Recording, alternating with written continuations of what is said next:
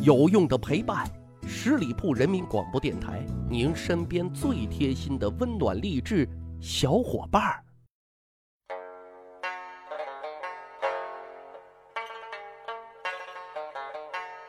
去扒历史，增长见识，密室趣谈，我是大汉。我们都知道啊，足球运动发源地就在中国啊。虽然现在中国男足啊有点对不住这个发源地，但是作为全世界最守初心的一支球队啊，几十年如一日，一直在践行他的初心，那就是冲出亚洲，走向世界。嘿，也是世界少见啊。但是如果咱们一言一下啊，把历史上那些为求吃、为求狂的古代帝王和将相放在一起，组成一支足球队，会是什么效果呢？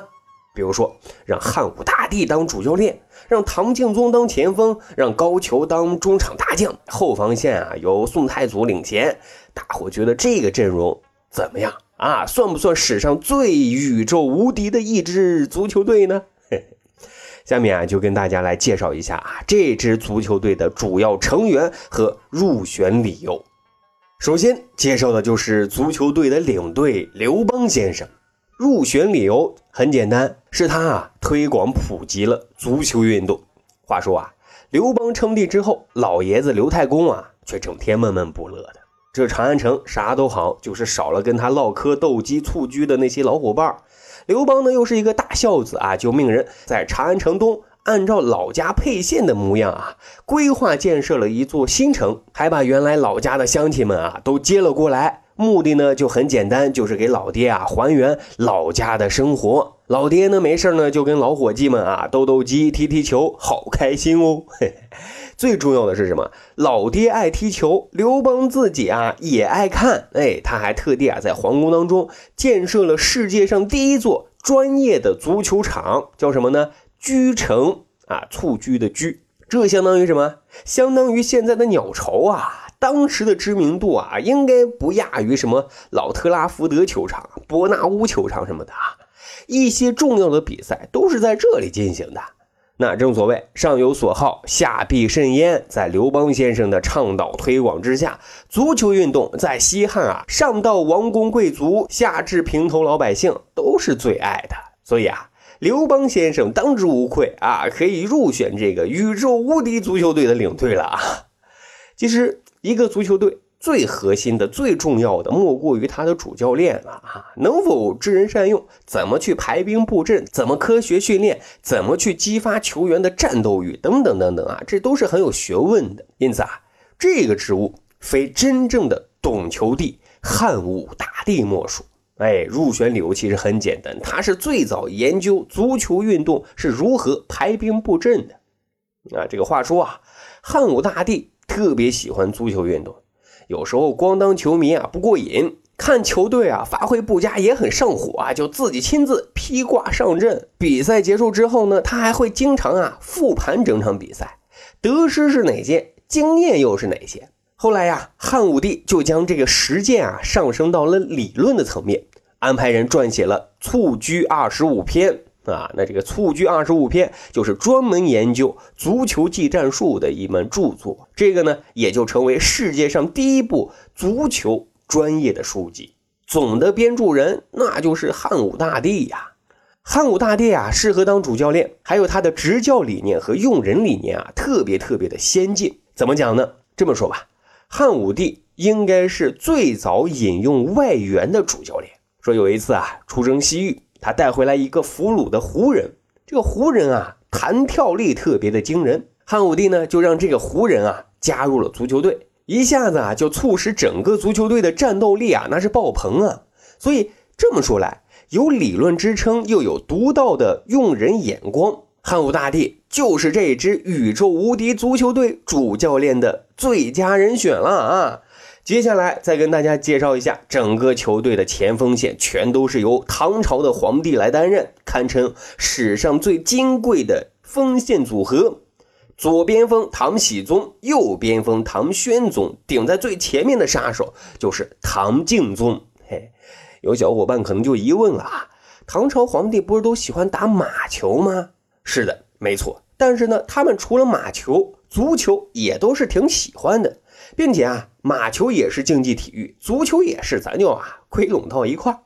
这支锋线组合啊，个人能力都是特别出众的，战斗力呢肯定是爆表的，而且特别的自信。你比如说，左边锋唐喜宗号称什么“马球状元皇帝”，功底扎实，突破的意识好。他曾经夸下海口说啊，如果马球也是一项科考的内容，他自己啊铁定能够拿状元的，很自信吧？右边锋唐玄宗那是技术流派啊，属于花式踢法，精通各种很酷很炫的这种绝技，粉丝呢那也是一大票的啊。当然最厉害的就属于唐敬宗，有人呢曾经戏称啊，唐敬宗是硬生生把皇帝做成了副业，把踢球当成了主业的啊。